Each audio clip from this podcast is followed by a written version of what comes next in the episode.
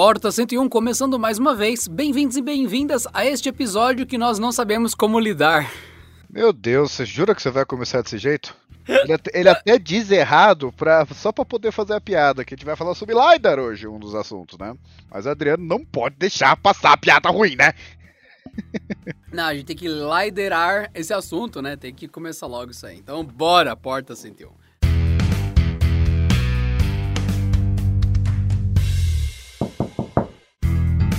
Só para constar para vocês, o nome correto disso é LIDAR e não lidar, mas vocês terão que lidar com essa piada durante o episódio, tá bom? É importante isso. É direito se apresentou, para você que não, não conhece a gente, eu sou o Pedro Cipolli, o cara que vive reclamando, e este é o Adriano Ponte, é o cara que gosta de destruir coisas, né? Exatamente. Então, prepare sua melhor maquita e vem encerrar esse assunto com a gente. Meu Deus, eu tô quase desistindo. Eu só não vou para minha casa porque eu estou em casa já.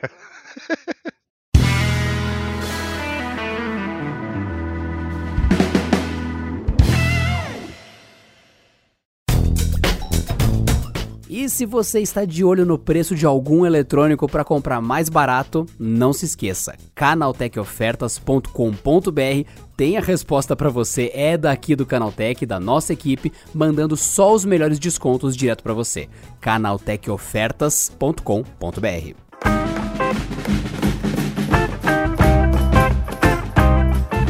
senhoras e senhores, no episódio de hoje a gente vai fazer mais um daqueles episódios que são sérios, técnicos e que a gente deturpa aleatoriamente para que você não durma durante o episódio. Mas só fazendo um recap interessante do que rolou no YouTube do Canaltech, só para quem perdeu e acompanha só podcast. Quero contar uma coisa para vocês. Turururururu. Para quem não sabe, nós somos parte do Canaltech. O Porta 101 é um podcast do Canaltech. Eu sou Adriano Ponte do Canaltech e o Pedro Cipolli também é do Canaltech. E, gente, no YouTube do Canaltech, a gente fez uma coisa diferente. Não é comum a gente meter uma serra elétrica, não, não, não. Uma maquita, que é uma cortadora, né? Diferente de uma serra elétrica. Eu adoro serras elétricas, mas enfim. Meter uma serra num relógio pirata. E foi uma experiência mágica. O que você achou, Pedro, disso? É, eu achei é que assim, eu sou contra a violência e eu acho que o que você fez passou do limite. Eu acho que um simples taco de beisebol e uma, um, um, relógio bem jogado seria menos violento e já, já, passaria a mensagem. Mas não, vamos gastar energia elétrica, né? E você que não faz ideia do que a gente tá falando, acessa aí youtube.com canaltech tem um vídeo lá escrito Péssimo Relógio Pirata, relógios Ivo, né? Que o pessoal chama aqui, na verdade é IWO, I-W-O. E ali a gente responde bem o que, que um relógio baratinho que parece Apple Watch acaba entregando. E o que eu achei legal é que a gente soltou o paradoxo do pirateiro. Isso a gente já comentou num episódio passado aqui do Porta 101. Na verdade, a gente já comentou isso em vários episódios do Porta 101, né? Pra você que é ouvinte antigo do quanto o pessoal entra naquela síndrome viralática, que infelizmente alguns brasileiros têm. Nossa, que absurdo isso, vocês meteram a serra num relógio de, sei lá, 150, 200 reais, e, e tem gente que não tem condição de comprar o Apple Watch 3 mil, nada a ver essa comparação. Até comentei lá com o perfil oficial do Canaltech. Em nenhum momento a gente comparou com o Apple Watch. Pra você ver que já vem a loucura, já vem formada na cabeça da pessoa. A pessoa já vem com uma narrativa totalmente distorcida, louca, vomitando ódio aleatório. Daí as outras pessoas até comentam: é, cara, é, o pessoal do Canaltech não comparou com o Apple Watch em nenhum momento. Eles compararam com a Mi Band da Xiaomi o vídeo inteiro. E daí fica aquele negócio, tipo, tem uma, um campo de distorção de realidade em volta da mente doentia da pessoa. A gente faz um vídeo inteiro falando que existe o Amazfit GTS, né, que é o quadradinho, que é igual ao Apple Watch fisicamente, né, é uma, uma carinha de Apple Watch, custa o mesmo preço ou mais barato que os iOS e é infinitamente melhor em tudo. E tem resistência completa à água, é maravilhoso.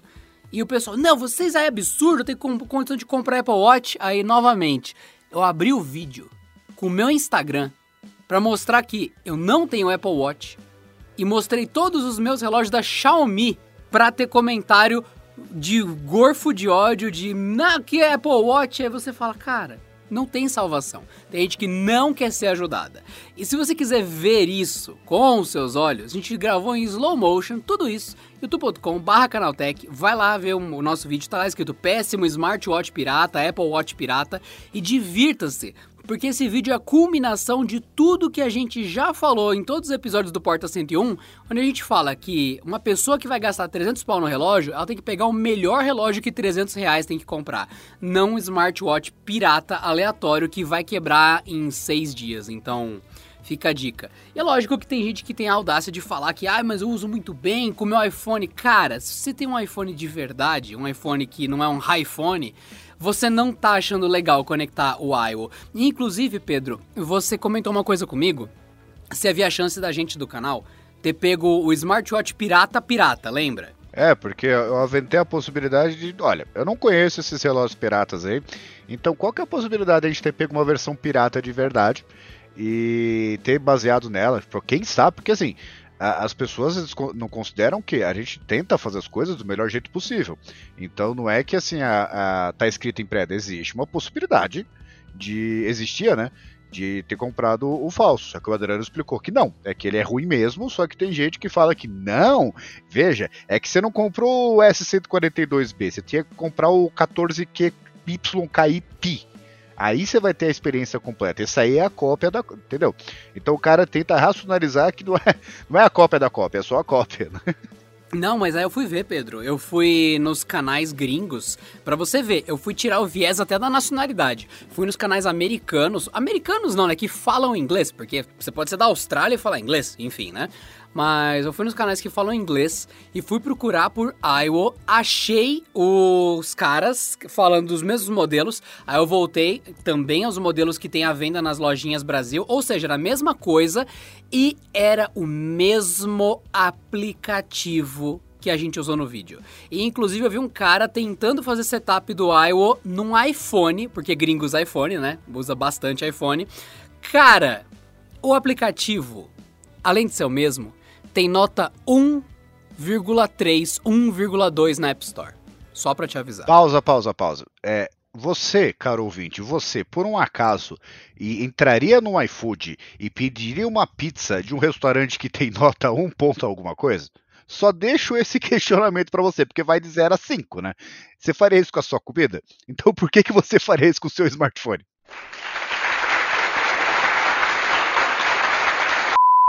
É, daí a, nessa máxima a pessoa consegue provar que não importa a realidade, ela quer fazer assim e vai ser uma experiência terrível, simplesmente porque ela quer. Mas o que me assusta profundamente é que durante os tutoriais e tudo mais que eu vi, os caras falando, oh, that's a cheap option, não sei o que, não sei o que, você? O cara falando com uma opção barata e isso é o preço de uma Amazfit. Você fala, cara, desculpa, mas Xiaomi é mundialmente conhecida como uma opção mais barata. Você tá pagando o mesmo preço de um Xiaomi num negócio aleatório, de péssima qualidade, porque sim, que você não se interessa, não se importa, tá dizendo pra galera, não, isso aqui tá da hora, compra sim e mostrando abertamente a nota de 1.3, 1.5 do negócio, não, não faz nenhum sentido. Você vê que tá lá, tem cinco estrelinhas do aplicativo, tá faltando quatro. Você não é possível que esse cara tá mostrando isso em vídeo. Mas eu vi sim, a gente comprou a versão sim e não tem como, não tem como defender, cara. É, então, é, é, eu concordo que assim, tem muita gente que pode até ficar chocada com o fato de, ah, vocês destruíram, não precisava e tal. E de fato, eu já adianto para vocês, de fato, não era absolutamente necessário destruir o relógio. E daí? Tanto é que eu não quis destruir, né? Não, não, e daí? O nosso papel é ajudar as pessoas, falar, meu, você tem 200, 300, 400 mil reais sobrantes, que seja, eu não sei qual que são o preço das versões, gasta direito. A gente não está preocupado em denegrir marcas, nós temos interesse também nenhum em fazer uma marca ficar melhor do que ela de fato é, essa coisa de fanboy, né? A gente só tenta ajudar o consumidor. Ah, tá vendo isso aqui? É uma porcaria. Só parece barato para você porque o outro é muito mais caro. Mas isso aqui continua sendo caro. E você vai gastar esse dinheiro, imagina você. Vai no, no caixa eletrônico e, e, tira várias notas de 20, até, até ficar 300 reais. Vai 15 notas de 20. Bota fogo nesse, nesse dinheiro. É essa sensação que a gente tem, assim, a obrigação de evitar que vocês façam. Então isso é meio que simbologicamente, simbolicamente representado pela destruição do relógio. É isso. Exatamente. E mais uma coisa importante, tem duas coisas que o pessoal falou. A primeira foi: ah, podia ter sorteado esse relógio. Primeiro, o conceito de sorteio é a coisa também mais viralática que eu já vejo em muito, muito de parte do público. Porque assim, sempre que a gente tem um sorteio, tem 50 mil pessoas, tem 49.999 perdedores. É sempre uma esperança infinita de você se dar bem, se dar melhor que os outros. Você, ah, levei vantagem. Lady Gerson, levei vantagem. Cara, pra, é bom só para o ganhador. Não é bom nem para os outros que participaram, muito menos para o canal, para ninguém. Sorteio é uma bosta, só que quem participa de 50 mil sorteios não liga para os canais, não liga para os produtores de conteúdo tal, e fica só participando, sorteio atrás de sorteio, sorteio atrás de sorteio, tentando ganhar alguma coisa, para essa pessoa dá a impressão que é super legal, mas e para todas as outras 49.999? São perdedores, são pessoas que passaram raiva, que foram spamados com vídeo, com um monte de coisa. Então você vê que mistura um monte de conceitos. Esse vídeo do Iowa, ele concentra, concentra várias coisas tóxicas que a gente já falou aqui no Porta 101. Então, isso aqui encerra nosso disclaimer para você ir lá no YouTube, dar uma olhada, porque foi um experimento mágico, na minha opinião. Porque revelou o que há de mais doido nas pessoas tentando defender pirataria e tudo mais e tal. E mesmo, e mesmo que seja esse o ponto, é, a minha unidade, a unidade do Pedro, a unidade do Canaltech, a nossa unidade, em vídeo, falhou. Tem provas documentais do, do, da desgraça que foi. Não tem como desfazer essa realidade. E o pessoal ainda assim quer. Não interessa se o da avó, da, da, da irmã, da, não interessa. Isso não desfaz o fato que eu tenho provas em vídeo que o negócio é um golpe. Que o negócio é frequência cardíaca de planta de plástico. Então não tem o que dizer. Acabou. Fim da história. Se o seu é ótimo, que bom. O meu não é fim, tum, fim do vídeo, tum, tum, tum, tum, tum, tum, tum, tum. Então você quer é ouvinte do podcast, perdeu o vídeo porque só o podcast, vai lá, porque na minha opinião foi o vídeo mais interessante que o canal Tech já fez até o momento e talvez tenha mais vídeos assim para que ninguém compre porcaria e sempre pague mais barato. E, inclusive, aquele vídeo é patrocinado pela Xiaomi que fez uma parceria com a Samsung, que fez uma parceria com a Mobvoi. Assim, é o conglomerado Mobvoi TicWatch Xiaomi Sung que patrocinou aquele vídeo, porque eu recomendei a compra de Mi Band, de Amazfit, de Samsung, de TicWatch e é, foi por isso foi patrocinado pelas três empresas concorrentes ao mesmo tempo. Então beijo, abraço, me liga. Ah, é lógico, a Apple que pagou essas empresas para fazer o publi. Abraço. E não se esqueçam que a gente gosta de passar vergonha em vídeo também. Queridos ouvintes, corre para o youtube.com.br barra canaltech. Assim você pode olhar para os lindos focinhos da galera daqui do podcast. Então, visto posto que nós destruímos um produto da IO por patrocínio da Samsung e ganhamos mochilas da Apple, já que a Samsung, Apple e Xiaomi, que são empresas que se amam no mercado global, usaram uma TV da Sony para pegar um satélite da LG e um smart refrigerador também da Sony, eu não sei nem se fabrica, que a gente ganhou todo esse dinheiro. Agora vamos ao tema desse vídeo. Passado esse disclaimer enorme, sabe aquelas, aqueles livros que vocês leem que a nota de rodapé é maior do que a página? É mais ou menos o disclaimer que a gente fez. Agora vamos ao tema do vídeo. Adriano, querido, você quer começar sobre, falando sobre LiDAR ou sobre Ultra wideband. Vamos começar com ultra wideband por ultra widebands. Nossa, eu tenho uma dificuldade de falar ultra widebands, que trava ultra a boca. Wideband. Eu vou chamar de UWB. É, ultra wideband. Enfim, eu vou chamar de UWB. É mais fácil. Eu acho que é melhor a gente começar daí. É assim, pessoal, sabe quando assim, seu, seu smartphone tem Wi-Fi, que tem todos os padrões ali, tem o 2.4 GHz, tem o 5 GHz, tem o, o, padrão N, o B, o AC, o 6, que é o AX, né? Tem o Bluetooth, tem as versões também 4.2, 5.0, 5.1, tem o, conectividade LTE, que aí no caso tem, tem várias transmissões, várias frequências, né? 5G também, que tem as duas formas lá, que é, o, que é a anteninha próxima e o outro que é o mais geral lá. É, Ultra Wideband é mais, mais ou menos uma coisa dessa. Só que o legal dele é que ele é mais ou menos criado para é, é, o propósito dele hoje é diferente do de antigamente. Porque imagina que você tem um roteador, não é o caso, tá? Mas é só para visualizar. Que ele solta pulsos pela casa para enviar qualquer comando. Imagina que a sua geladeira seja inteligente e você, o seu roteador manda uma mensagem para o seu refrigerador para diminuir a potência dele. Numa conexão normal, o Wi-Fi ele tentaria brutalmente ali lutar com todas as paredes e todos os objetos até chegar diretamente na geladeira. O Ultra Wideband ele funciona de uma forma diferente, porque além dele ter uma banda muito. É, é, é, é que assim, é difícil explicar porque quanto menor, maior é, mas enfim.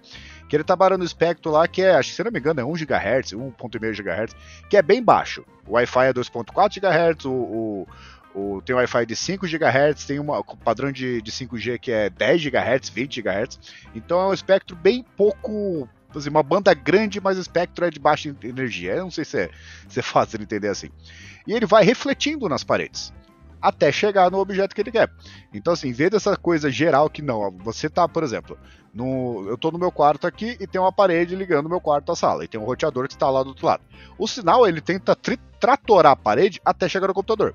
Então, se fosse ultra wideband, que não é, né, porque é um propósito diferente, ele estaria assim, meio que um pinball na casa até chegar no meu computador. E só o fato dele ter esse funcionamento já ajuda ele a ter um monte de casos de uso diferentes. Eu tenho certeza que a sua explicação deixou quem estava confuso mais confuso, porque ela foi extremamente concisa. É, eu, eu e tenho quando a explicação é boa. Não, não, quando a explicação é boa e a pessoa não sabe o assunto, normalmente não ajuda a criar o conceito. A gente tem que dar muita volta e usar exemplos até idiotas para formar na mente da pessoa que não está pegando o conceito o que ele é. Para vocês terem uma ideia, ultra white band, ultra, nossa, é muito difícil. Ultra Wide Band, enfim, é um conceito básico de física. Você troca uma coisa pela outra. Se você pegar e colocar uma bateria de 9 volts, aquela de controle remoto de carrinho, na língua, você toma um choque. É uma das coisas mais idiotas que você pode fazer. Você lambeu a bateria, que tem os dois polos para cima, você toma um chocaço na língua. O que acontece? Não acredita? Experimente. Não experimente, mas se você experimentar, você vai se ferrar. O que acontece? Dependendo de como você lambe a bateria, ela dá mais ou menos choque, se tiver mais de uma na sua mão. Então, existe um jeito de ligar a bateria, o polo negativo junto, o polo positivo junto ou os dois ao mesmo tempo. São ligações seriais e paralelas. Então, do jeito que você ligasse uma, uma pontinha da bateria com a outra e depois fosse lamber o fio ligando as duas, você ia sentir um choque mais forte ou mais fraco. Sabe quando você coloca uma pilha na bundinha da outra e elas vão formando uma, uma centopeia de pilhas? Então, isso tem um objetivo. Sabe quando você vai pôr a pilha no brinquedo, elas ficam lado a lado uma da outra? Isso tem outro objetivo. Uma das montagens soma 1 volt e meio da pilha com o outro. Então duas pilhas ficam com 3 volts. Quatro pilhas ficam com 6 volts e aí vai aumentando. Mas tem alguns brinquedos, alguns equipamentos que usam essas várias pilhas não é para aumentar a voltagem, é para aumentar a carga que as pilhas têm. Então se uma pilha dura uma hora, duas pilhas dura duas horas, três pilhas, três horas. Só que você tem que escolher ou você usa as três pilhas para durar três horas, ou você usa as três pilhas para ter três vezes mais volts. Então é essa escolha que classifica o Ultra Wide Band. Ou você tem um sinal trator que destrói tudo e que vai parar do, enfim, faz uma loucura, ou você tem um sinal que não é tão forte, mas que ele se espalha melhor, mas que ele se comunica sem interferência, você tem trocas a se fazer. Então, se eu tivesse que dizer que o, o que, que é o seu Wi-Fi, o seu Wi-Fi é um berro. Aquele. Que dá um berro, dá eco, é rebate é é? nas paredes. A gente vai morrer! Eu vou morrer! Alguma coisa assim, é um, é um grito desesperado, sabe? Então é essa doideira. Isso é seu Wi-Fi. Como ele é muito alto, ele teoricamente pode ser ouvido. Né, de longe, mas ele também rebate nas paredes e tudo mais, assim, dá aquele eco. Agora imagina aquele soluço. Sabe aquele barulho que parece um peido que o sofá faz? Que é, um, aquele barulho meu, um, meu grave. Ou até um peido mesmo que faz uh, aquele, deslocamento de ar mais grave. Ele é quase silencioso, mas você percebe a presença dele ali. O que, que aconteceu? Ele foi em todas as direções, aquele som, ele, uh, aquele som bem pesado, ele se deslocou pelo ambiente inteiro, faz até o lugar feder se for um peido. Então, quem peidou naquele ambiente não será ouvido da cozinha, se isso for na sala. Mas quem berrou da sala para a cozinha foi ouvido. A diferença é que você berra numa direção. Então você está concentrando o sinal do berro para aquele lugar que você berrou. Quem está atrás não ouve um berro tão claro quanto quem está na frente. Já o seu peido, que é em baixa frequência, ele foi para todos os lados. E, hum. Então tudo naquele ambiente foi contaminado por um cheiro horrível. Essa é a diferença escrota do Wi-Fi para o Ultra Wideband. O pior é que assim, foi uma explicação tão idiota e ele falou tão sério que por incrível que pareça eu entendi. Por exemplo, não, eu vou tentar colocar em contexto o peido e o grito. eu entendi. Eu espero que vocês tenham entendido também. Meu Deus do céu. É exatamente que nem as pilhas, gente, só que envolvendo coisas escatológicas. Porque quando você tem a pilha e troca, dependendo da montagem do circuito, ah, eu quero mais volts e a pilha gasta mais rápido. Ou não, eu quero menos volts e a pilha dura mais porque ela tem mais bateria, a onda eletromagnética do sinal ela muda dessa forma. O ultra wideband, ele se comunica muito bem com as coisas em curta distância, ele se espalha muito bem ali e você consegue achar com uma precisão absurda coisas jogadas pelo ambiente. Só que ele funciona só naquele curtíssimo espaço ali. É bem o lance daquele som surdo do peido. O do grito, que é o do Wi-Fi, você cobre a casa inteira em alta velocidade, mas só que você gasta uma energia absurda. Se a gente tivesse que fingir, fingir que o Wi-Fi e o Ultra Wideband é a mesma coisa, se tivesse que fingir que são, era só dizer que gasta muito mais energia ter Wi-Fi do que gasta de você ter um sinal de ultra wideband. O comprimento de onda é diferente, o jeito que se dissipa pelo ambiente é diferente, mas a energia consumida é completamente diferente. Lembra quando começou o Bluetooth há muito tempo atrás, você que já tá segurando uma bengala, tá que nem eu e o Pedro, velho, descrente da tecnologia, de tudo, a gente olha e fala, ai, mais um celular, puta merda. Então, quando você tá chegando nesse estágio de rejeição de tecnologia, igual a gente já tá, ai, que o Bluetooth, ai, mas é lento. É, mas é lento, mas eu não, não sei. Eu, eu tenho Wi-Fi, porque eu vou ligar Bluetooth. Aí, é, de é, repente, é, Adriano, você tá usando fone de ouvido. Eu vou ter que ah. te interromper, porque é, é, uma, é uma informação muito importante. Eu acabei de ver aqui. Eu estou testando aqui o Galaxy A, A02S. E, fora os comentários... A02 E fora os comentários que eu vou reservar para o vídeo, eu tenho que dizer que ele quando você conecta no computador, ele lê como se fosse um dispositivo de MP3. E é o único. O resto lê em todo como smartphone, só que você conecta o A02 no computador e ele lê como dispositivo de reprodução de MP3. Só isso que eu tenho para dizer. Por favor, continue. Provavelmente a Samsung reciclou aqueles MP3 que era USBzinho e colocou uma carcaça de smartphone em volta. É, Quem é, sabe? A placa-mãe de Alexa que não, não foi aproveitada, né? Assim. Talvez. Bom, mas vai saber. Pode, pode ser que eu esteja errado, a gente vai deixar pro review do Pedro. Para vocês que não fazem ideia de onde está vindo isso, procurem o vídeo do Galaxy A10 e divirtam-se. Bom, de qualquer forma, eu. de qualquer forma, o... quando começou o Bluetooth, ninguém entendia por que você precisava de mais um sinal de rádio no seu celular. Igual ninguém entendia por que você precisava de NFC. Porque o pessoal tava usando que nem o traseiro. O que aconteceu? Quando lançou o NFC, ninguém estava usando para pagamento. Estou falando de muitos anos atrás, muitos mesmo.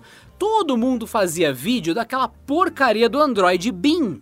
Todo mundo dava exemplo do Android Beam. O que, que é o Android Beam? Você coloca um celular com a bundinha do outro celular, os dois com o NFC ligado, eles, oi, oi, vamos trocar arquivos, e um enviava arquivo pro outro puta merda, que mau uso. Aí não, vamos colocar NFC um atrás do outro, também vamos tentar trocar dados via NFC. Lentíssimo, nível infravermelho. Não, vamos usar NFC para se encostar um celular no outro e depois eles assumem via Wi-Fi Direct, quando, Direct que seja, quando eles já tiverem se encontrado por, por NFC.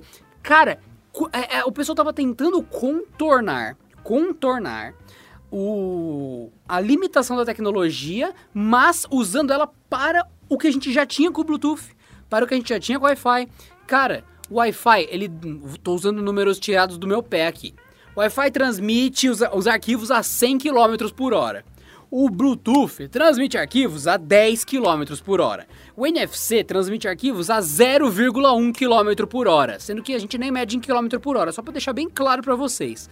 Por que, que o pessoal estava insistindo em usar NFC para trans transacionar arquivo entre dois celulares? Porque o pessoal não sabia o que fazer. Não fazia ideia de como usar. O que, que o pessoal depois percebeu? Pera, NFC, quando eu afasto, eu não estou encostando praticamente alguma coisa, já não dá mais conexão. Então eu poderia usar isso para cartão de crédito ou para outras coisas de segurança, coisa que precisa de um comando dizendo: eu estou presente nesse ambiente, estou encostando o celular aqui de propósito. Pronto. Pagamento se tornou padrão, a pessoa nem lembra o que é NFC. Começaram a lembrar lentamente quando descobriram que não dava para usar o cartão de crédito. Falou: o que, que precisa? Ah, NFC é o nome, né? Que você encosta o celular na maquininha, pi, pagou na maquininha. Porque é aquele, aquela comunicação de curta distância. Dane-se que ele não passa muitos dados através do NFC, ele passa coisas que estão em contato. E o cartão de crédito precisa do contato para ser uma coisa segura, faz sentido. Puxa, descobriram o uso do NFC. Aí onde entra o Ultra Wideband? Ah, tem algum objeto perdido nessa sala. Peraí, mas o Bluetooth podia achar esse objeto? Não! Não!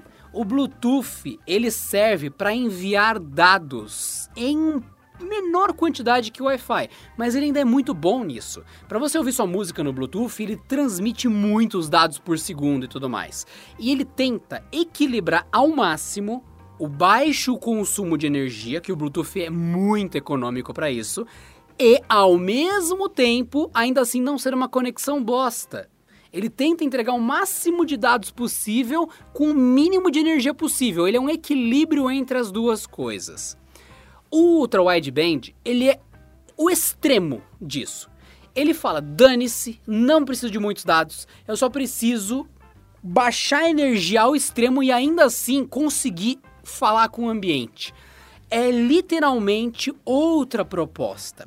Então, quando a pessoa fala Ultra Wideband, ah, eu preciso disso porque meu Wi-Fi vai melhorar. Não, não vai.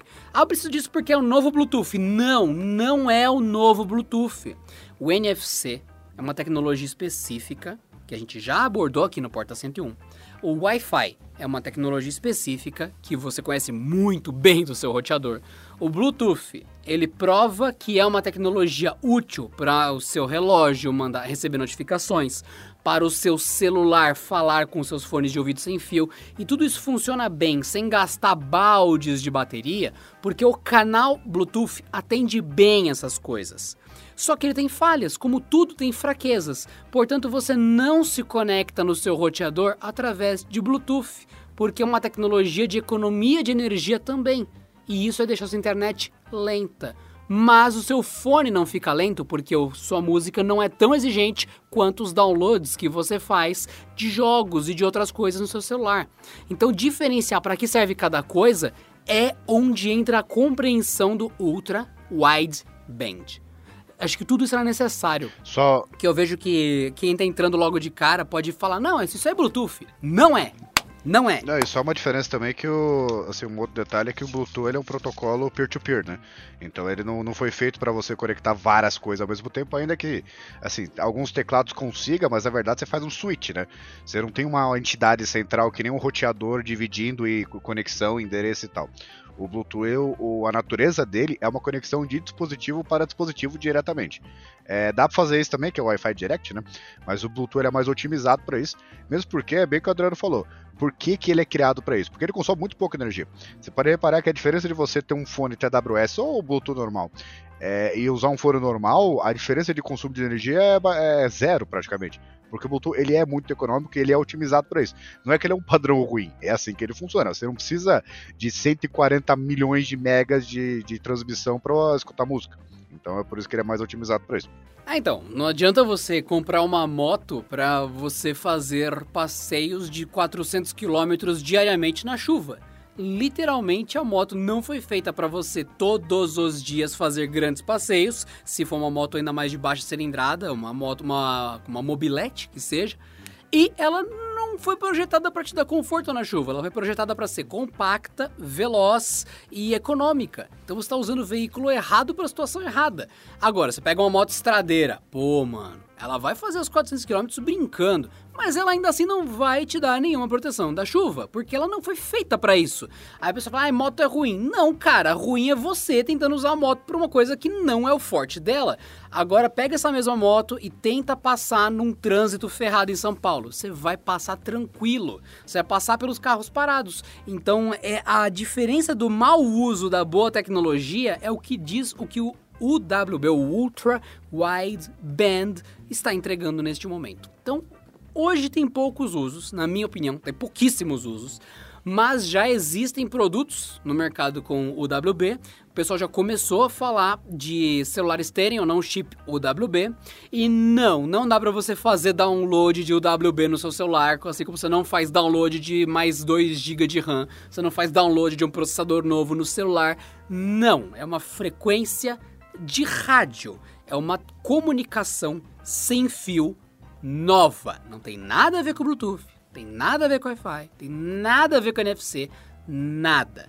NFC Near Field Communication, comunicação de campo próximo, encostar o celular na maquininha de pagamento.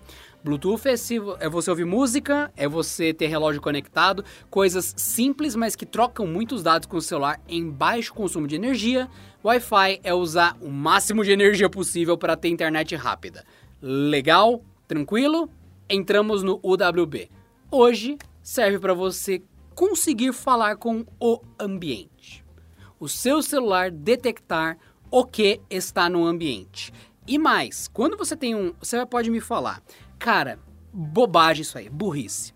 Eu tenho um chaveiro Bluetooth topzera que eu comprei aqui e ele tem Bluetooth, mano. Ele é muito legal. E daí eu aperto aqui localizar, ele apita. Legal. E quando ele não apita, você se ferrou. Mais do que isso, está no ambiente que você não pode apitar. Pede pro seu Bluetooth onde está esse negócio. Ele vai falar: tem uma estimativa de que esse seu chaveiro Bluetooth, que você perdeu a chave, tá entre uns 10 a 15 metros de você. Aí abre a cena, está uma biblioteca pública. Onde são esses 15 metros exatamente? Porque pode ser 15 metros para cima, 15 metros para baixo, literalmente o andar de baixo, né? Pode ser qualquer lugar à sua volta de 15 metros, ou seja, uma bola, uma esfera de 15 metros de, de raio, de raio, porque o diâmetro é dos dois lados. 15 metros de raio sua volta, ou seja, 30 metros de diâmetro. Você fala, caraca, tô ferrado. Pode estar em qualquer lugar essa chave. Exatamente.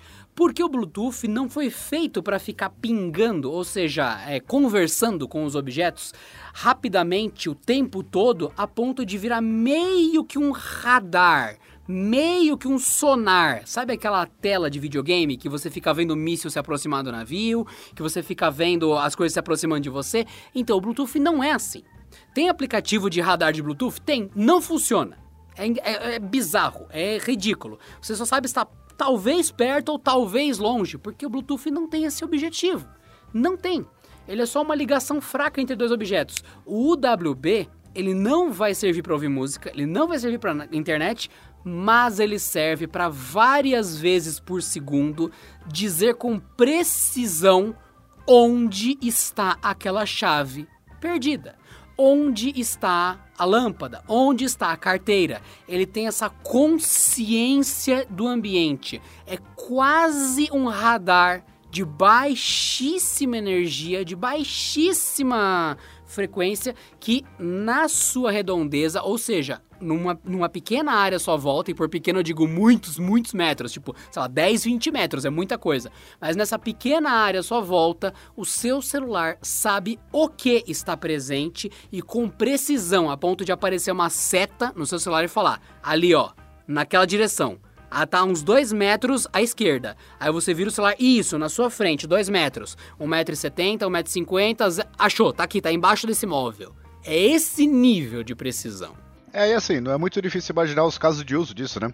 Você pode imaginar tanto num lugar corporativo onde você entra e ele já se comunica com alguma central, aí, algum dispositivo para verificar é, que o seu smartphone é você, que você que está entrando e tal, e já autorizar a sua entrada. Da mesma forma que você pode montar em casa um sistema de tags, onde, por exemplo, você abre a porta de casa e ele vai, o cara chegou, né? Passou o celular ali e ele já acende as luzes, por exemplo. Então é uma coisa que faz uma função só, meio que um pulso, né? que você não precisa fazer nada. Entendeu? Isso é uma, é, é uma das vantagens. E você pode imaginar que todo e qualquer tipo de dispositivo pode ter uma, uma simplicidade dessa, né? Porque tem muita coisa que só faz uma, só tem uma função. Então, se você tiver essa função, essa, essa comunicação muito de, de, de banda é, menor, né, que não interfira é, com Wi-Fi, não interfira com Bluetooth, porque, como a gente disse, o propósito é diferente, você já tem um sistema de comunicação rápida, pré-programada, que você não sobrecarrega nenhum outro. Então é um caso de uso muito mais específico. Não é a sua smart home que o seu roteador se comunica com a sua lâmpada e pode enviar um monte de comando. Não, imagina assim. Seria um smart home mais simples, onde a sua lâmpada ela só assim, o cara chegou, beleza, ativou o sensor ali, mandou um pulso de comunicação, sua lâmpada liga. E é a única função dela. Então é, é, uma coisa com um propósito muito mais específico. E assim, como smart home, como é um negócio muito simples, você pode expandir isso para absolutamente qualquer cenário de uso. Você imagina se você chegar no quarto para trabalhar e o computador ligar, porque ele viu que você já entrou no quarto. Ou então, por exemplo, você tem um computador, isso já é uma, uma sofisticação maior. Mas você tá, isso tem via Wi-Fi e Bluetooth. Mas é uma coisa que já vão implementar com o Ultra Wideband. Que é você tá com o celular no bolso, é, tecnicamente ele é seu. Né? Você é o proprietário dele e você que está ali com o seu smartphone, não é alguém que está com o seu smartphone. Então seria o computador, um já conversa com o outro e já destrava, você não precisa digitar a senha. Porque um já, já deu um pulso ali, deu um pulso de volta. Beleza, é o Pedro, é o Pedro. Então eu vou desbloquear a tela e você já pode começar a trabalhar. E é tudo naquele lance daquela bolha de. Uh, é uma comunicação de baixa frequência que ela fala em outra vibe. Então ela não interfere com as ondas do Bluetooth, ela não interfere com as ondas do Wi-Fi, porque enquanto o Wi-Fi tá lá berrando, no exemplo lá do peito do berro de novo, o, enquanto o Wi-Fi tá gritando, as ondas de Wi-Fi estão lá rebatendo nas paredes, passando sinal para todo lado, tal, velocidade, o Ultra Wideband ele é um... Sabe aquele som da baleia? Que ele é tão de baixa frequência que ele fala. Que ele dá aquela distorção baleiês procurando Nemo. É aquele nível de uma comunicação que não tá fazendo nada, nada, nada com as outras. Ela tá na vibe dela, ela tá em outra frequência, literalmente. Ela tá lá em paz, sem interferir com os outros equipamentos. E nisso dá para ficar aquela comunicação de várias coisas. Ou oh, tem uma TV perto, legal. E aquela lâmpada ali tá perto também. Ou a chave tá ali embaixo. Então vai outra, outra camada de comunicação. A ultra wideband vai estar tá focada sem gastar energia do jeito que está pensando, porque não, ela é super econômica.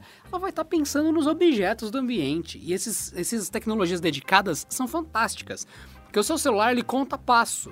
E até 2012, contar passo gastava uma bateria absurda do celular. Aí a partir de 2012, 2013, começou a, a virar moda, por causa de vários motivos, o celular sair com um coprocessador. O coprocessador é um processador dedicado só para contar passo. Só que ele não só conta passo. Ele sabe se você tá dentro de um carro, se você tá dentro de um ônibus, se tá dentro de um trem, se você tá andando a pé, se você tá falando com o celular. O coprocessador de movimento e tal, ele é meio que montou lá o Moto X original, o Moto X, que respondia comandos de voz. A partir daí, todo celular começou a sair com isso não é bem a história da origem, mas a história de como consumidor você perceberia isso. A mudança já estava muitos anos na indústria, já tinha muito celular com isso, mas não era padrão. Agora, em qualquer celular, facilmente você achar isso, beleza, aí tranquilo, né? A partir daí meio que virou febre. O que acontece? O celular começou a contar passos por padrão e hoje você nem liga para isso. E a peça tá lá e você não nota nenhum impacto na bateria, porque tem algo dedicado de baixíssima energia fazendo só isso. Só presta atenção nisso. O UWB é a diferença entre você esgotar a bateria do seu celular, porque você ficou com tudo ativado no máximo o dia inteiro procurando chave, ou você nem notar nenhum impacto na bateria e o tempo todo o celular saber que você esqueceu sua chave no, ali para trás e assim que você se distanciou ele fala, cara, volta, tua chave ficou para trás. Porque já tinha uma peça só pensando nisso, só trabalhando com isso. É fantástico. E daí entre os usos que o Pedro falou. Por exemplo, quando você está falando com o Google Assistente, com Alexa, você está andando pela casa, e de repente você tá falando sozinho, porque o bicho ficou para trás falando, porque o timer que você colocou na cozinha disparou na cozinha, não no quarto. Quando você tá andando pela casa e tá, tem o WB no meio, as coisas sabem que você tá andando pela casa. O seu computador trava que ele sente que você saiu de perto dele. Esse tipo de coisa não tá rolando direito ainda, justamente por isso. O WB chegar como uma solução para que os objetos que você usa entendam que você tem pernas, entendam que você tem rodas, entendam que você flutua, que você se move pela casa, que você se move pelo ambiente. É uma tecnologia de sensoriar. Gostou da palavra? tornar as coisas com sensores, mas no sentido de sensitivo, de sentir que você está ou não no ambiente, que você está fazendo ações ou não. E nesse sentido, a gente falou do UWB, Ultra Wide Band. Legal, ele é a onda de rádio que faz essa, essa curta, curta distância de presença e tal. Só que existe uma outra coisa que literalmente é um radar. Literalmente ela enxerga o ambiente, porque o UWB ele se comunica com outras coisas que tenham chip UWB. E o que acontece? Essa coisa tão boa, tão boa, tão boa, que a bateria de um chaveiro com UWB, que a Apple anunciou, que a Samsung anunciou, dura um ano. Um ano! Você não tem nada que seja smart, legal, bonito, cheiroso, que dure um ano de bateria. Um ano de bateria dura aquelas coisas bobas, tipo termômetro. E nem isso, tem um termômetro que eu tinha em casa que durava três meses a bateria. Coisa boba não dura um ano. São, é? são coisas tão é, então, bobinhas que, que não, não tem porquê. É que nem relógio Cássio, né? Mas o negócio dura anos e é, anos. Então, é, então, isso Smart Chave, Smart Carteira durar um ano de bateria ou mais é impressionante, mostra como essa tecnologia é legal. Só que ela não é perfeita. Eu quero achar um objeto no ambiente no formato de bola. Pô, legal, fera. E aí? Esse objeto em formato de bola tem chip? Não, ele não é nem eletrônico, é uma bola de brinquedo, inclusive. Boa sorte! Daí entra a outra coisa. LiDAR. LIDAR se escreve, igual o título do episódio, mas é LiDAR. Para que esta porcaria serve? Por que, que quando eu ouço tá lá LiDAR e UWB? Esse celular tem LiDAR mais Ultra Wideband. Ah, Ultra Wideband e LiDAR. Por que você normalmente vê essas duas coisas juntas? Porque elas não são a mesma coisa, mas elas têm esse objetivo de mapear o ambiente, de dar consciência para o celular, para o tablet, para o carro, para a máquina de lavar, para a Alexa, para o Google Assistente, tudo não interessa. De que, ah, eu tô num quarto. Ah, aquele é meu dono. Meu dono entrou aqui. Dono, é, você recebeu uma notificação. Aqui, ó. Ah, ele foi embora. Eu vou bloquear a tela e vou pedir senha caso não seja o dono que chegou perto.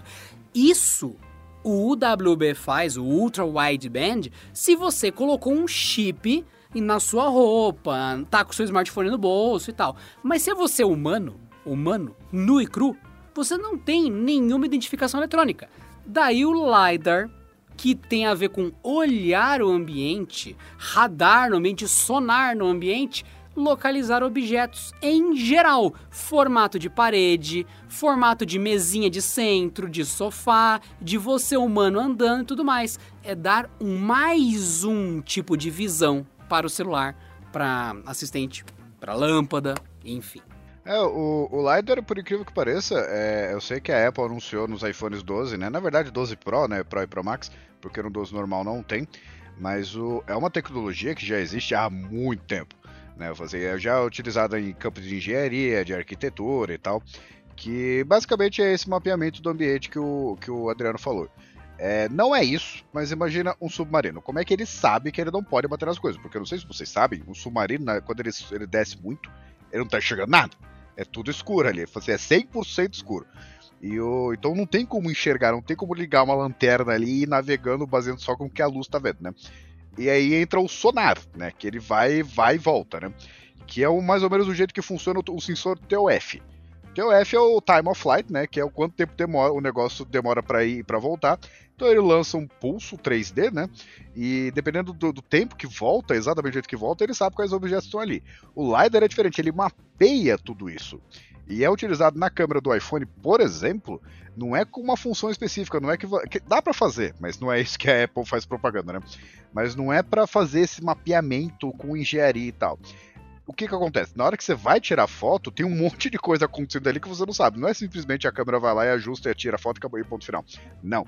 É, usando o LiDAR, o que, que essa câmera faz? Porque ela, ela não, não resulta em nada, entendeu? Não tem uma foto que dê pra tirar só. Não dá pra você usar só o LiDAR pra tirar foto, né? Só que o que, que ele faz? Ele mapeia o ambiente ali. Se não importa se tiver escuro, se tiver claro, não faz a menor diferença pro, pro, pro, pro esse LiDAR. E mapeando as coisas que estão ali, ele já ajusta o sensor da melhor forma possível. E é por isso que muita gente fala que ah, não, a câmera do, do iPhone 12 Pro parece melhor do que a, a, câmera do iPhone 12 em algumas situações. Na verdade, é a mesma câmera, só que o 12 não tem o LiDAR e o 12 Pro tem. Então, como ele faz esse mapeamento, ele já sabe o que está ali, porque é um sensor que ele funciona muito rápido, né? Então, antes de tirar foto, ele já sabe o que está onde. Sabendo o que está onde, ele sabe aonde focar, como ajustar a luz, como que, que objeto que ele quer tirar, né? Porque, por exemplo, você aperta o foco ali, o LiDAR vai lá, não, o objeto tá ali, beleza. Como é que eu chego até ali? Envia toda essa informação lá pro sensor, vai lá, tira uma foto mais precisa, usando exatamente o mesmo sensor. E para quem achar, não. Isso significa que a Apple sacaneou e no caso do no iPhone 12 o sensor fica subutilizado por não ter LiDAR. Sim, é exatamente isso. que é o mesmo sensor que tira, que tira fotos piores. Na verdade, tira fotos comuns, né? Que o outro, o LiDAR, ele potencializa o, o sensor.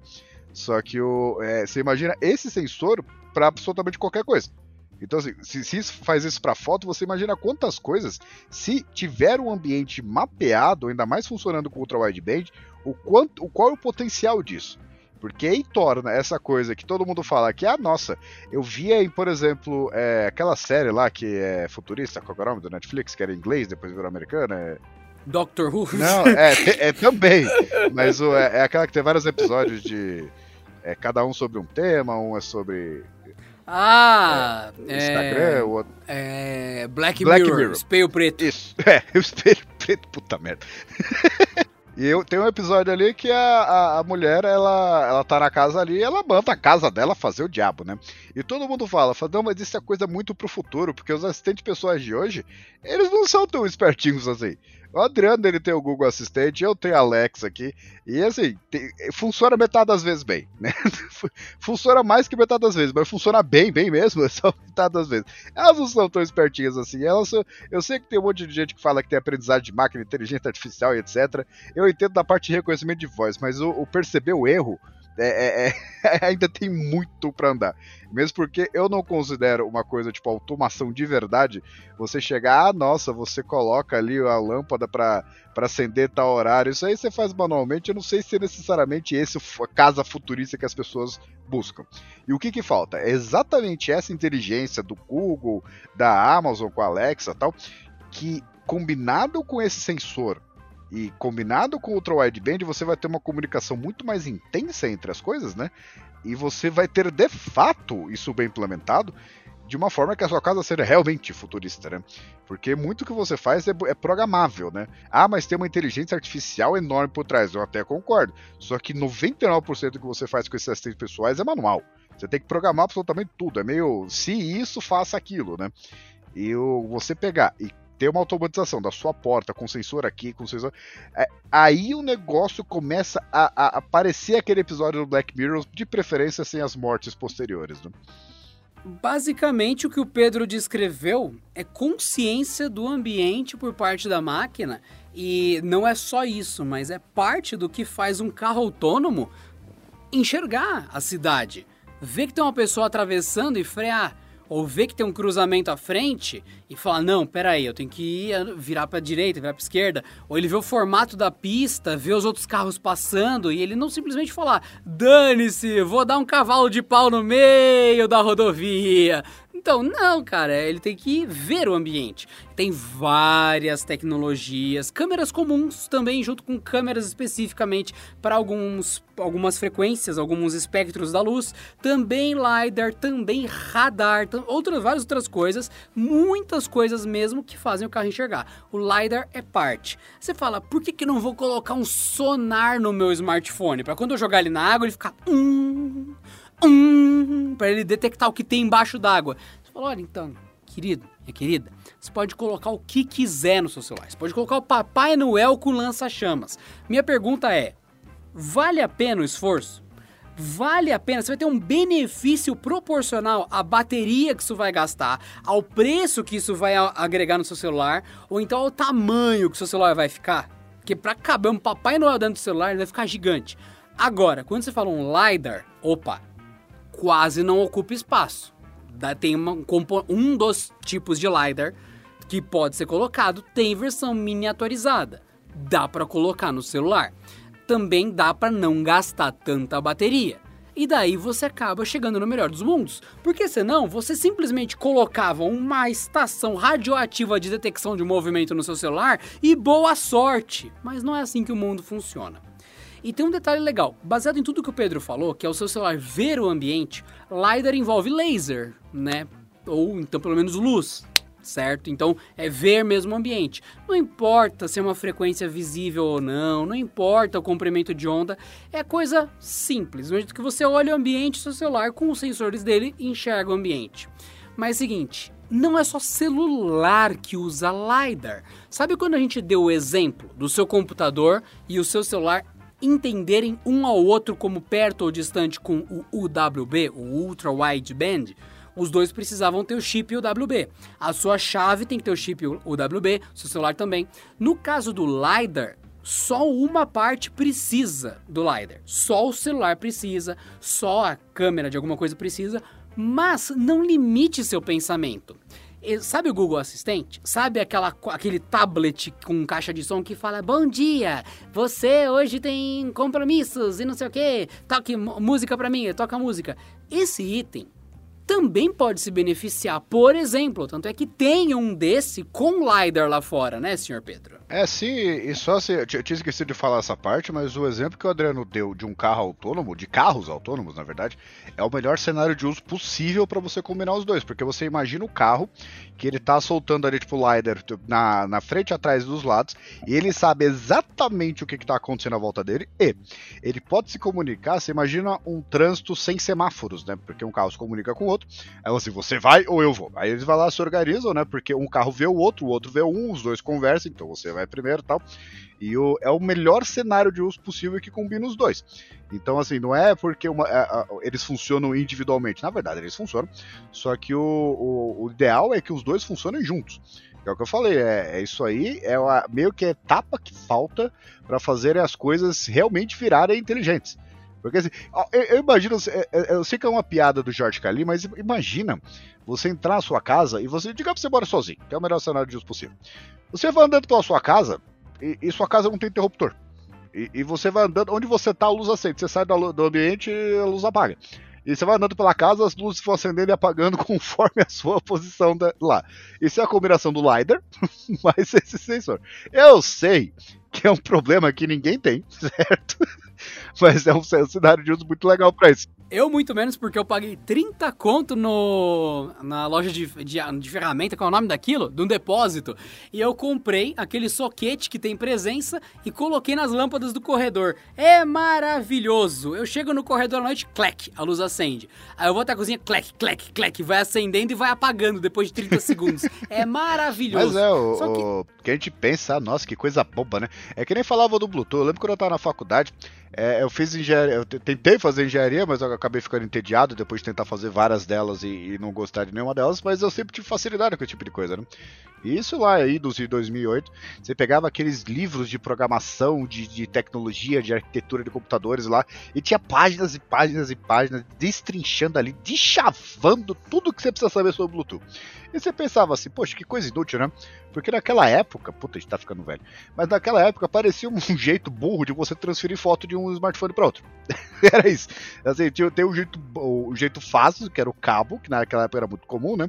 E tem o jeito burro, que é o, o Bluetooth, que nunca conectava, e quando mandava uma foto, uma foto de baixa resolução, demorava assim uns 50 segundos para passar, isso se não interrompia o processo no meio.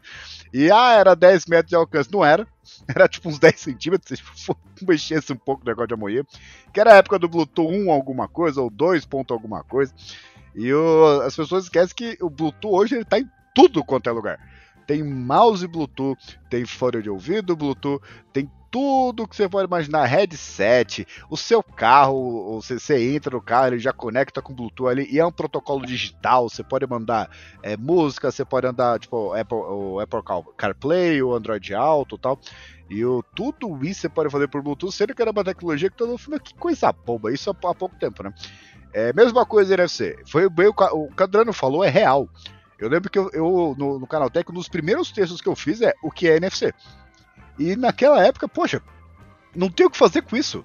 Eu lembro que a Sony, ela lançava um fone dela que era, que era Bluetooth, e você podia parear o fone usando o NFC. Você encostava o fone no, na traseira do celular, né? E ele já, não, beleza. Aí trocava o NFC pelo Bluetooth, porque você escutava pelo Bluetooth. E falou, meu, é pra isso que tem NFC? Que coisa idiota, por que mania de ficar colocando NFC em tudo? Você que tá ouvindo, quer um exemplo legal? Vai no youtube.com.br canaltech e procura NFC. Vocês vão cair num vídeo antigo de tag NFC, com umas tagzinhas vermelhas que tem o símbolo de um cubo. E você vai ver só comentário. Que coisa inútil, que coisa ridícula, que coisa idiota, que coisa de retardado. Que... Só xingo. O vídeo tem 4, 5 anos atrás. Você entra nos vídeos atuais. Oh, Vê se meu celular tem NFC, eu quero fazer pagamento. Ou, como eu faço meu celular ter NFC? Eu queria usar o cartão de crédito. Né? É isso! Isso! Você que comentou seis anos atrás que era lixo, que era coisa de idiota, perda de tempo, a humanidade tá perdida mesmo, isso não serve pra nada, o ser humano tá cada vez mais desocupado. Aí, ó. Parabéns. E chegou, e chegou no ponto hoje a... que eu, eu não lembro o celular mas eu falei, esse modelo aqui tá relativamente bem em tudo. Ele tem uma boa configuração, boa tela, bom carregamento e tal, mas eu não compraria porque ele não tem NFC. É isso, chegou nesse ponto já. Você vai no radar ali, não, radar. É que eu tô, tenho medo de radar. Mas você vai ali no pedágio da Imigrantes ali, dá pra você pagar com NFC. E agora? É inútil mesmo?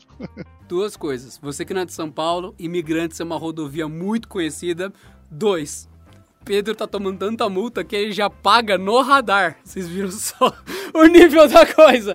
Já passa ali, já passa com o celular no radar, pip, já paga a multa no radar. Toma na hora. É, o, o, meu problema não é nem andar muito rápido, é que eu ultrapasso muito, né? Então aí chega, isso acaba causando alguns problemas. Assim, até minha esposa uma vez, você jura que você tinha que ultrapassar ele na frente do radar? É isso mesmo. Eu, eu não vi. Era, isso, ele ultrapassou o carro e o radar ao mesmo tempo. É, pior que eu recorri e ganhei, né? Assim, eu tava, tava ultrapassando o cara. Falei, tá, tava é 120, c... Por que, que você tá 70? é, mas aí, aí, ele pode inverter a pergunta, né? Se o cara tava 70, por que, que você tinha que passar 140, né? Mas aí entra numa história. Porque senão não é ultrapassagem. Ai grande ponto importante, gente. Tem uma frase que me assombra à noite, às vezes eu vou dormir, daí eu fico batendo na cama de um lado pro outro, que é a seguinte, o Pedro, num dos episódios, falou sobre o nível da preguiça do ser humano. Aí ele falou que eu tenho preguiça de trocar uma lâmpada que custa 10 reais no meu carro, sendo que a multa custa 180. E eu tive a coragem de responder pro Pedro. Ah, a multa custa 180, mas pelo menos chega em casa. Eu não tenho que ir trocar a lâmpada no mecânico porque eu espero a multa chegar por correspondência, que é mais cômodo. É, é verdade. Né? Meu Deus do céu, cara, meu Deus É o preço da conveniência, né? É, a multa chega em casa, a lâmpada eu tenho que ir no mecânico trocar. Eu, puta que, cara. Eu ouvi isso depois no podcast publicado, eu não consigo superar o nível do que eu disse, cara. Foi, muito lamentável. De vez em quando a gente não fala umas coisas como se fosse normal. Aí depois você assim, puta, sério, eu preciso preciso dar um jeito na minha vida. É. Eu tive essa sensação nesse momento, é, cara. E só pra ser. Pra você que tá ouvindo. Não, só pra quem tá, tá escutando, é. pra deixar muito claro, ah, por que, que você passa um cara que tá 70 a 140? Porque senão não seria ultrapassagem, seria só passagem. Então se a gente vai fazer uma ultrapassagem, tem que ser no. Amigos recém-habilitados, não façam isso. Dirijam com segurança. Virei discípulo de Adriano. Vamos para a cartinha dos ouvintes para encerrar esse programa. Vamos ver os comentários de vocês. Bora! Por favor, porque não vai sair mais nada de útil aqui hoje. Depois dessa aula de como não dirigir, vamos às cartinhas que nós amamos. Primeiro comentário deixado aqui, para você deixar o seu comentário, youtube.com/canaltech. Comentem qualquer vídeo e comenta Porta 101 no meio da frase, no fim da frase que a gente consegue achar pela busca de comentários. O Top 10 comentou: Sugestão de pauta: Porta 101 Galaxy Book S. Um notebook premium com processador intermediário. Olha, eu não sei se ele merece um episódio inteiro, mas esse produto foi analisado por mim. É, e o processador foi exatamente o motivo de que, assim, ah, inclusive tomei bronca, né? Porque, ah, é um Core 5 que, na verdade, se você parar para analisar, é um Core 5 mais básico. Não, né, é performance de Pentium. Sinto muito. Então acho que tudo que. É um Core 5, se for sexta-feira, dia no bissexto, à meia-noite 12, com um copo de leite em cima É do aquela notebook. coisa da Se Intel. não atender essas condições. É, é aquela mania da Intel, coloca um núcleo rápido, aí coloca quatro átomos, literalmente, núcleos átom. E nem tinha nos netbooks de antigamente. Aí bota o nome Core 5 ali acho que todo mundo tem que acreditar. Aí o que acontece? Beleza, vou dar uma chance, porque sempre dou uma chance, né? Meu, isso aqui tá travando com Windows Update. Tá- já tá... É, então. O negócio tá fervendo no meu cofre. Quase, quase fiquei eunuco. E é, ah, não, tá tudo certo. 7 watts, é, 7 watts concentrado na virilha é bastante watt, viu? Falar pra vocês. E é por isso. Bom, muito obrigado, Top 10, pelo comentário. Próxima cartinha, antes que o Pedro fique queimado aqui. Cartinha de Web Rodrigo. Caraca, Adriano, eu escuto você no Porta 101 e fazia tempo que não te via. Daí ele falou que eu emagreci e tudo mais. Então, Web Rodrigo, não é que eu emagreci, é que eu perdi ódio. Eu tinha muito mais ódio, muito. Daí parte dele foi embora. Tanto é que parte desse ódio foi embora no vídeo dos IWO, que eu recomendo muito que você assista. Aí você vai descobrir qual que é o grande segredo. É destilar ódio da maneira correta. É, na verdade o que aconteceu, o que eu acho é que é que nem um Pokémon, ele evoluiu, então ele mudou de forma. Mas continuemos. E vamos para a última cartinha de hoje, que é do Anderson Campos Rosa. Ele comentou: Olá, eu gosto muito dos vídeos, acho descritivos e explicados. Estou ouvindo Porta 101, recomendo a todos, sobre Wi-Fi Mesh. Esse episódio foi bem legal, né? Hum, gostaria que vocês fizessem um vídeo sobre maneiras de configurar, maneiras de configurar da melhor forma possível. Eu tenho um TP-Link Deco M5. Você tem um M4, mas fico com a impressão de que não configurei da melhor forma possível. Valeu e parabéns, obrigado pelos vídeos. Então, é, senhor Anderson Campos Rosa, é, você quer o vídeo sobre a melhor forma possível de configurar o TP-Link Deco? Não há. No próximo episódio, não tem uma maneira boa de configurar essa bomba. Cara, é- o roteador é ótimo, ótimo, mas ótimo no nível top. Por isso que eu comprei pra minha casa. E a configuração dele é uma bosta. Puta Mas ele tá merda. falando da configuração do dispositivo em si, com SSD, etc., ou da distribuição do- das torres? Eu acho que ele tá falando do, da- do aplicativo. Porque o Deco, ele necessariamente ele te força a usar o aplicativo. Até tem um método ali para tentar configurar ele diretamente, mas o first setup dele, a primeira coisa, tira da caixa, ele força a ser pelo aplicativo. E cara, É, recurso é recurso quando não é obrigatório, né? que pânico é pelo aplicativo. Cê- ele tá lá de boa, cê- e eu tava com o celular moderno pra caramba, na frente do Deco, você liga procurando Decos. Procura, procura, procura, procura. E permissão de sistema ativada, permissão de localização ativada, celular no carregador, tela sempre ativa, economia de energia des- desligada, tudo de usuário avançado no talo para funcionar. Procura, procura, procura. Encontrado novo Deco na sua rede. Deseja configurar? Sim. Esse, com- aguarde, aguarde, aguarde, aguarde, aguarde. Aí, mano do céu, que lerdeza esse aplicativo. Aí depois você coloca lá, adicionar no cômodo, aguarde. Aí fica o símbolo da TP-Link piscando de um lado pro outro, de um lado pro outro. Aí entra no cômodo. Aí você vai clicar aguarde, porque tava salvando uma configuração, mas você bateu voltar, mas não tava liberado. Era cache. Não era de fato um menu de configuração. Aí você aguarda, aguarda, aguarda. Aí iniciar a adição de mais um nó na rede. Aí ele começa a piscar de novo. Aí você coloca no cômodo. Aí você vai tocar. Não, aguarde. A configuração tava acabando, mas a gente não te disse. Agora que você tocou em alguma coisa, o menu pra- parou porque ele tá falando: olha, desculpa, tava carregando, que a gente não quis te mostrar. Mas como você tentou trocar de tela, eu estou te impedindo de trocar de tela. Mano, é um pânico o aplicativo. Eu entendo por quê, eu sei por quê, eu já fiz o teste. É porque o, o, o roteador ele fica conectado com o servidor da TP-Link também. Então, é o aplicativo conversando com a nuvem, a nuvem devolvendo, falando com o roteador. O roteador fala de volta com o servidor da TP-Link, que fala de volta com o celular. E daí tem uma hora que não tá respondendo. Mas não é que tá travado, é que o seu celular tá falando com o servidor da TP-Link, que deve estar carregado ou lento, aí depois volta pro roteador, depois volta pro celular informação. Cara, o aplicativo é muito ruim, muito ruim. Você entra nele, demora para mostrar as coisas. Você quer ver os dados da rede, demora porque envolve cloud. É como se o aplicativo não conectasse direto com o celular, com o TP-Link. Na verdade, é isso. Ele conecta com o servidor e o servidor conecta de volta com o seu roteador. É um pânico isso. Só que, agora que eu passei toda a parte horrível da experiência, o Deco M5 o Deco M4, o Deco M6, M7 que são da Europa, enfim, a, a, todas as versões do Deco M. Cara, que roteador maravilhoso. O aplicativo é estúpido, é, mas você vai usar uma vez depois você vai desinstalar. Depois que sua rede está pronta e está tudo funcionando, cara, a rede é velocidade incrível, tempo real, mágico, é o melhor roteador que eu já comprei na minha vida e tudo mais. Depois que você passa pelo suplício de configurar essa porcaria, funciona que é uma maravilha.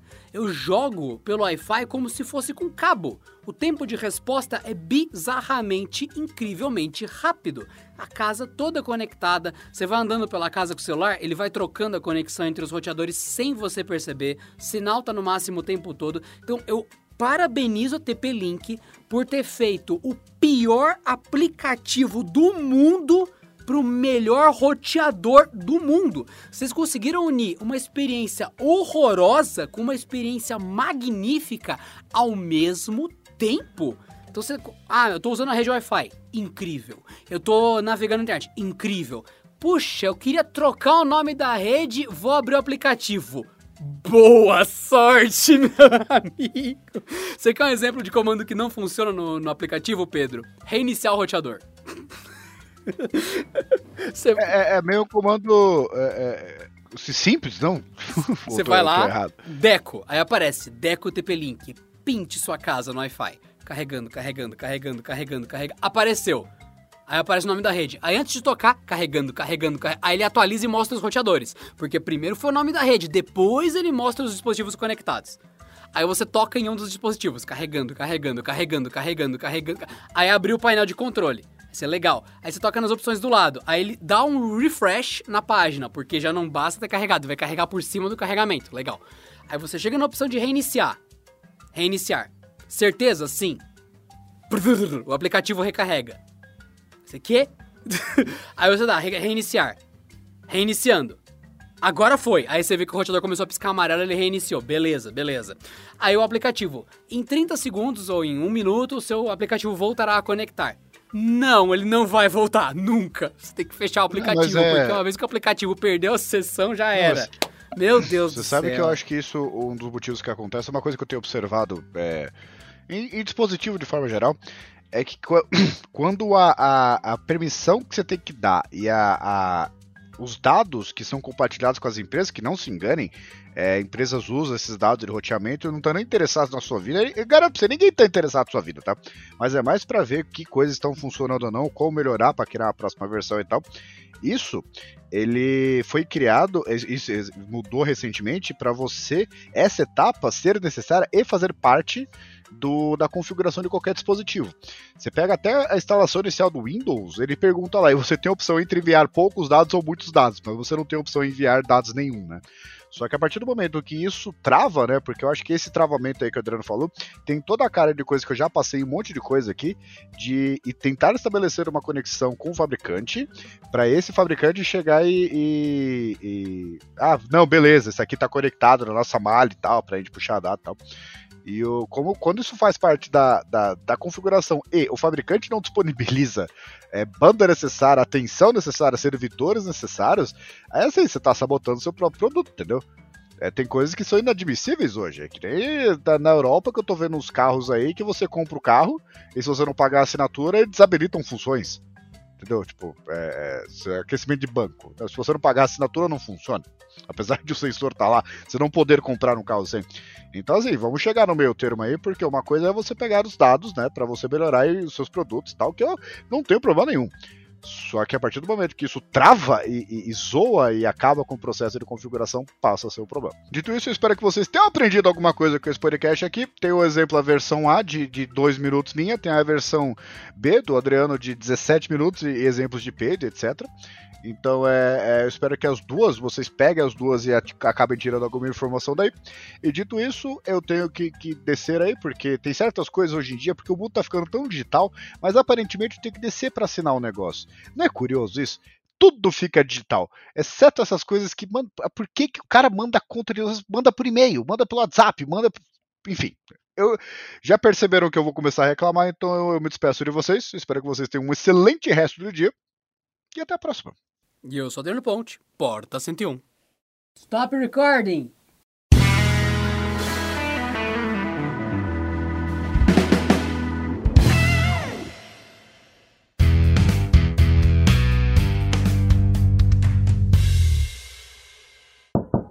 Este episódio contou com a edição de Vicenzo Varim. Não deixe de seguir a gente no Instagram, que é canaltech, com CH no final, e também no YouTube, youtube.com canaltech.